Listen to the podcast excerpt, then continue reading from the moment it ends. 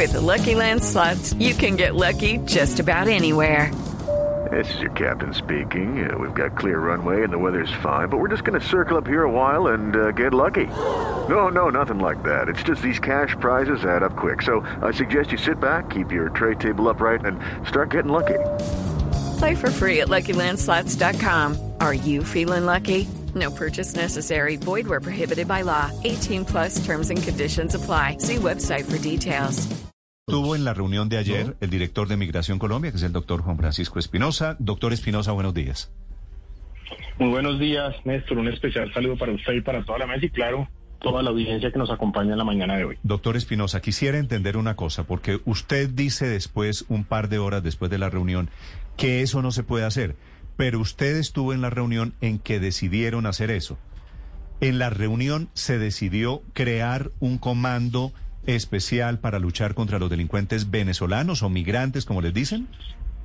No, definitivamente no. Miren, en la reunión en el Consejo de Seguridad lo que se hizo fue sumar esfuerzos en aras de generar eh, una persecución del delito, cada uno de sus competencias. Pero la creación de cuerpos interagenciales es una decisión de gobierno nacional de, entre otras cosas, el presidente de la República, que es el comandante de fuerzas militares y de policía, y esa no fue la decisión que se tomó y en ese sentido pues por eso salimos a decir que nosotros no pues que eso no fue lo que se acordó y nosotros no podemos participar de una decisión. Pero si en la si en la reunión ustedes hablaron de un esfuerzo conjunto e interinstitucional que eso no tiene ningún problema. Es decir claro que tienen ese es lo que corresponde es lo que tienen que hacer.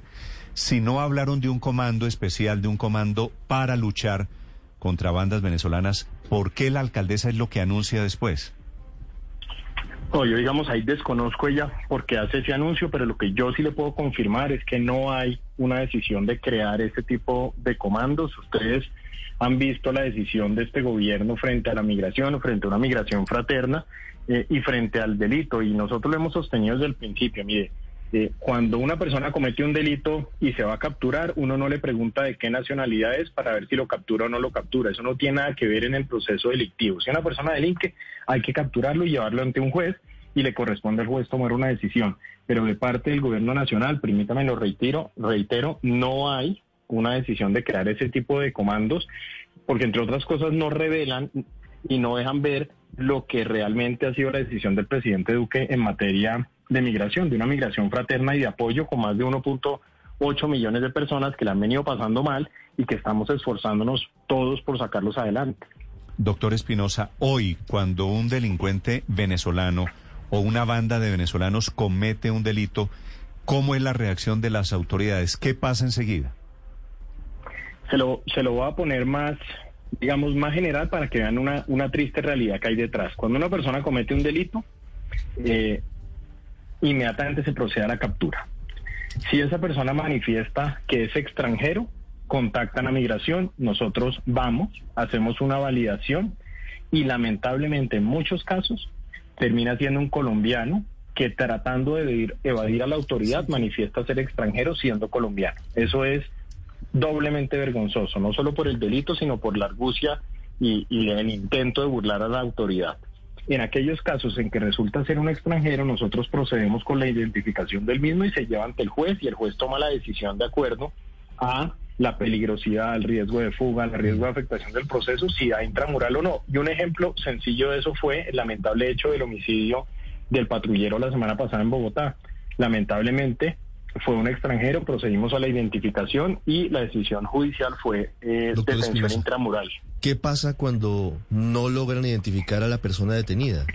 Porque puede decir yo soy colombiano, pero seguramente no es colombiano. Ahí están en un tema muy complicado. Que es parte del argumento de la alcaldía. Claro, dice, bueno, ¿qué pasa con quien no tiene ni siquiera un documento que certifique que nació en Bogotá o nació en Caracas?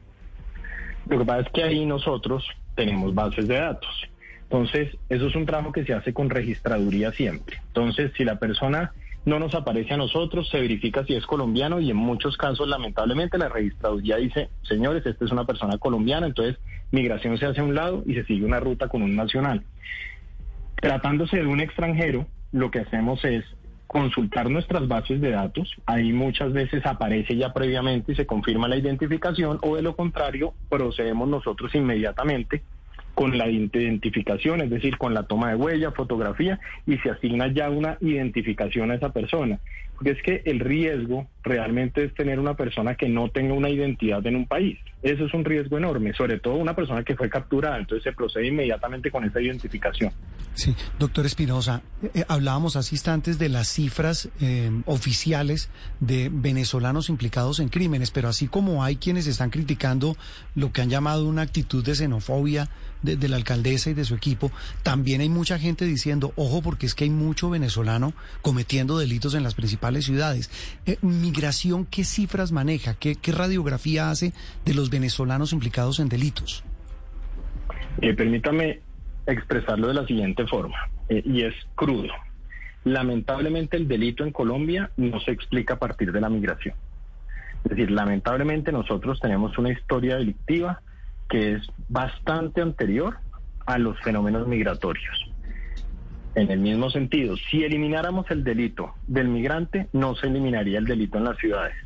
Eso nos lleva a decir eso nos lleva a decir que tratándose de Bogotá, menos del 2% de las personas vinculadas a hechos delictivos son del, eh, corresponden al total de la población venezolana. ¿Qué quiero decir con eso? Que si uno mira total de población venezolana, total de capturas de extranjeros, menos del 2%. Entonces uno generalizar eso, eso lo que quiere decir, población... doctor Espinosa, es tenemos que aceptar la realidad. El 98% de los delitos cometidos en Colombia son cometidos por colombianos. Eso lo que nos quiere decir es que del total de los venezolanos en Bogotá, menos del 2% aparece vinculado con un presunto hecho delictivo. No condenado, vinculado con un presunto hecho delictivo. Entonces uno catalogar una población del 100% por un 2% no está bien. Por eso seguimos en la línea. El pueblo venezolano es gente buena. Yo estoy lleno de historia de gente saliendo adelante y esforzándose por salir adelante. Y es que pasó con los colombianos, es que nosotros no podemos olvidar la historia. Esos años 80 y años 90 de la estigmatización del colombiano a partir del narcotráfico era terrible. Y nosotros no, nosotros que sufrimos eso no podemos participar de ese tipo de conducta. Mm. Imagínese usted si en Venezuela en los años 70 hubieran creado un comando especial para luchar contra los delincuentes colombianos o contra las mafias colombianas. bueno, en esa época no había redes sociales y no había esta participación de organismos internacionales. El debate era otro, era diferente. Doctor Espinosa, una pregunta final. ¿Por qué en el diagnóstico que tienen ustedes en Migración Colombia, por qué operan las bandas venezolanas a nivel urbano? ¿Qué han detectado ustedes? ¿Esas bandas son de delincuentes que salieron desde Venezuela siendo delincuentes o se volvieron delincuentes en Colombia? A ver, aquí hay como un triple fenómeno.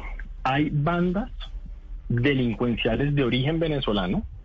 Me refiero, por ejemplo, a organizaciones como los Botacaucho, me refiero al Tren de Aragua, que buscan su accionar fuera de su país, no solo en Colombia. Esos son organizaciones criminales que hay que perseguir y que, dicho sea paso, son muy violentas. Hay bandas colombianas en donde están participando venezolanos, lamentablemente.